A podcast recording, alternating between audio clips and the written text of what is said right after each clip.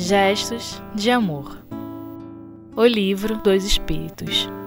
Bom, meus amigos, voltamos então agora para dar sequência ao nosso estudo do Livro dos Espíritos, na questão 938, quando Allan Kardec pergunta: As decepções oriundas da ingratidão não serão de molde a endurecer o coração e a fechá-lo à sensibilidade? Bom, eu achei essa pergunta maravilhosa, porque ela tem muito a ver com aquilo que, de certa forma, nos invade em todos os momentos que nos sentimos abatidos né, na tarefa do bem. É, é natural que, diante de uma frustração, que diante de uma decepção, a gente fique com o pé atrás em relação ao que a gente fazia antes.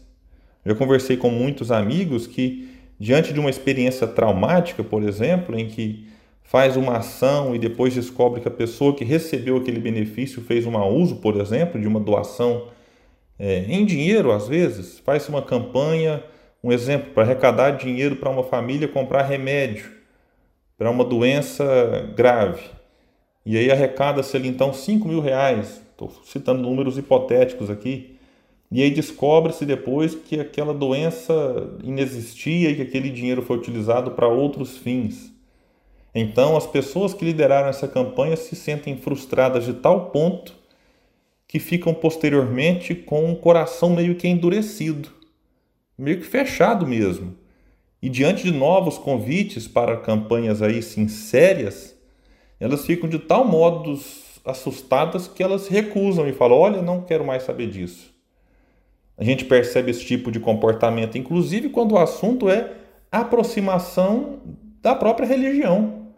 Porque pessoas traumatizadas numa ou noutra religião agora se fecham, se tornam insensíveis e indispostas de aprender qualquer coisa ou de refletir em termos de qualquer assunto que se refira a Deus. Mas vamos para a resposta dada pelos espíritos a Kardec. Seria um erro, porquanto o homem de coração, como dizes, se sente sempre feliz pelo bem que se faz, pelo bem que faz, na verdade. Sabe que se esse bem for esquecido nesta vida, será lembrado em outra, e que o ingrato se envergonhará e terá remorsos da sua ingratidão. Então, os espíritos dizem para Kardec que esse comportamento de manter o coração endurecido e fechado à sensibilidade é um erro. É um erro porque o homem ele, ele, tem que estar sempre aberto. E quando ele faz o bem, mesmo que aquela pessoa que recebeu o benefício do que ele fez age de uma maneira equivocada, esse homem deve ficar feliz pelo simples fato de ter feito a sua parte. E aí, quando os espíritos dizem aqui que às vezes a pessoa não lembra, não agradece agora, mas no futuro reconhecerá. Eu lembro de uma frase do Chico que diz assim: que o bem que fazes em algum lugar é teu advogado por toda parte.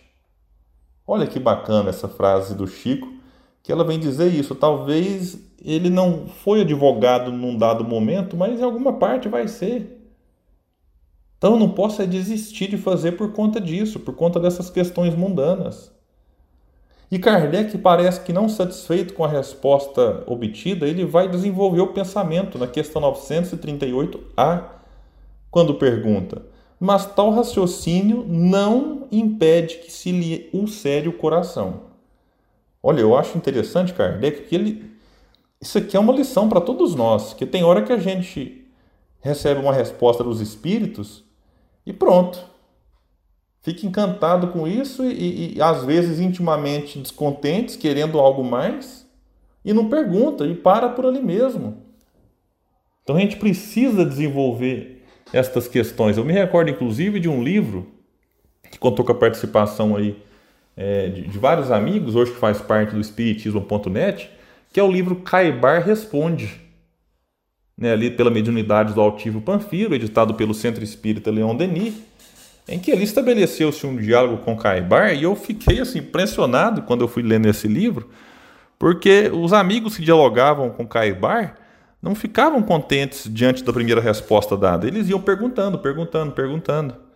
E o espírito superior não se sente constrangido de ser indagado daquilo que eventualmente não foi, não ficou tão claro para quem ouvia as lições. Então Kardec confirma, mas tal raciocínio não impede que se lhe ulcere o coração. E aí ele pergunta: ora, daí não poderá nascer-lhe a ideia de que seria mais feliz se fosse menos sensível? Isso aqui é extremamente atual também. Que cá entre nós é muito mais fácil do ponto de vista é, terreno, a gente ser indiferente em relação à dor alheia. É muito mais tranquilo não estar tá nem aí para o que acontece no mundo.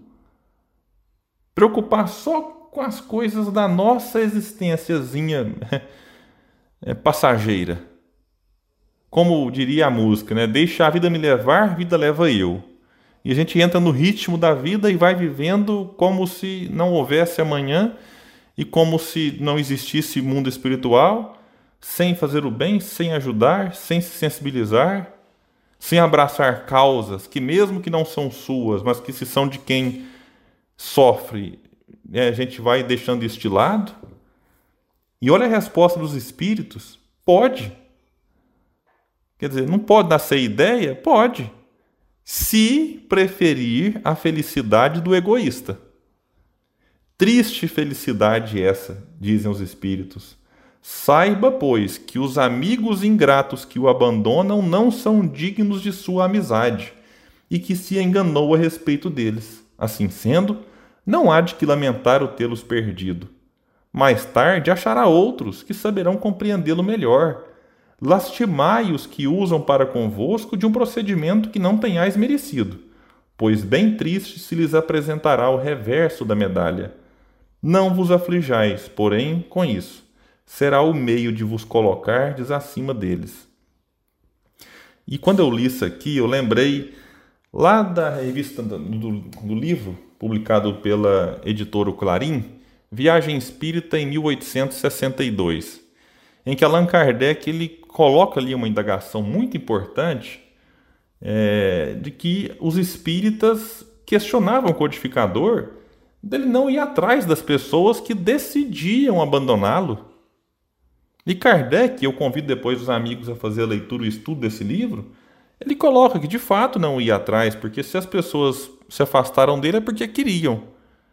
E ele, de certa forma, ficava até incomodado de ficar insistindo para que essas pessoas retornassem ao seu convívio. E ele vai dizer mais, de uma maneira que para muitos pode ser até insensibilidade.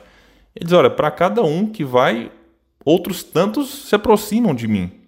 Então ele preferia, achava mais justo dar atenção a estes que queriam a sua presença do que gastar tempo e energia com aqueles que não mais queriam. Então é, é importante que isso aqui Kardec está lidando com a ingratidão. A ingratidão destes que de fato abandonaram o mestre, abandonaram o codificador.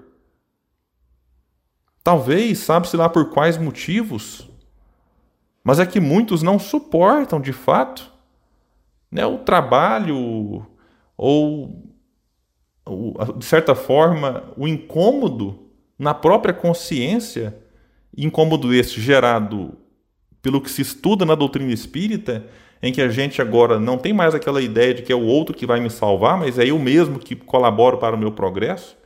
Essas ideias incomodam muita gente, então nem todo mundo quer ficar do lado delas. Então tem pessoas, como disse os espíritos para Kardec, que preferem a felicidade do egoísta. Se tornam indiferentes. É uma felicidade triste, segundo os espíritos? Sim. Mas essas pessoas não compreendem desta forma fazer o quê? Nós não temos o direito também de violentar a consciência alheia. Nós não temos o direito de impor aquilo que nós achamos como correto para o outro. Então é necessário dar tempo ao tempo. Deus não impõe a sua verdade a nós espera pacientemente que a gente faça como o filho pródigo fez. Que caiamos aí diante da, da própria, do próprio erro, que é o cair em si, reconhecer as limitações, fazer aquele passo que Kardec propõe no céu e inferno, que é o, o do arrependimento, da expiação e da reparação dos erros. Então, que a gente tenha essa consciência, né, essa noção é, de vida antes berço, além túmulo, porque aí sim a ingratidão, de certa forma, não vai nos atingir, como propôs Leon Denis lá no livro Depois da Morte. Então, agradeço os amigos do Espiritismo.net, desejando-lhes muita paz e muito esforço no bem, porque o mundo realmente precisa.